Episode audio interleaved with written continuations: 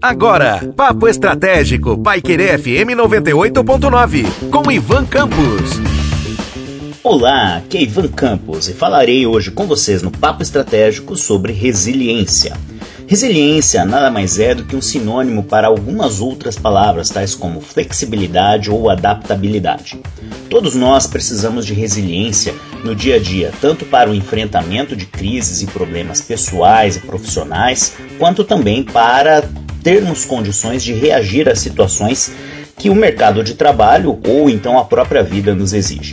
Precisamos de resiliência para enfrentarmos a morte, precisamos de resiliência para enfrentarmos doenças, precisamos de resiliência para enfrentarmos a educação dos filhos, relacionamentos e também, naturalmente, no dia a dia da vida profissional.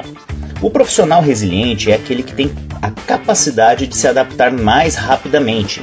E também no, no, âmbito da vida pessoal, é aquela pessoa que responde de forma mais ágil em relação às dificuldades enfrentadas. O processo de adaptação inerente à resiliência está muito vinculado também ao planejamento. Toda pessoa que tem a capacidade de desenvolver as suas atividades e adaptar-se às diferentes circunstâncias tem uma visão de planificação destas ações de uma maneira mais ágil também. Você pode treinar a sua resiliência se adaptando no dia a dia, com pequenas ações. Por exemplo, quando você vai sair de casa, Sempre que você precisa chegar a um lugar, verifique o horário e, obviamente, esteja lá com antecedência. Muitas pessoas não fazem isso, então adapte pequenas mudanças em relação às suas atividades básicas, como por exemplo, a saída um pouquinho mais cedo para que você chegue no horário.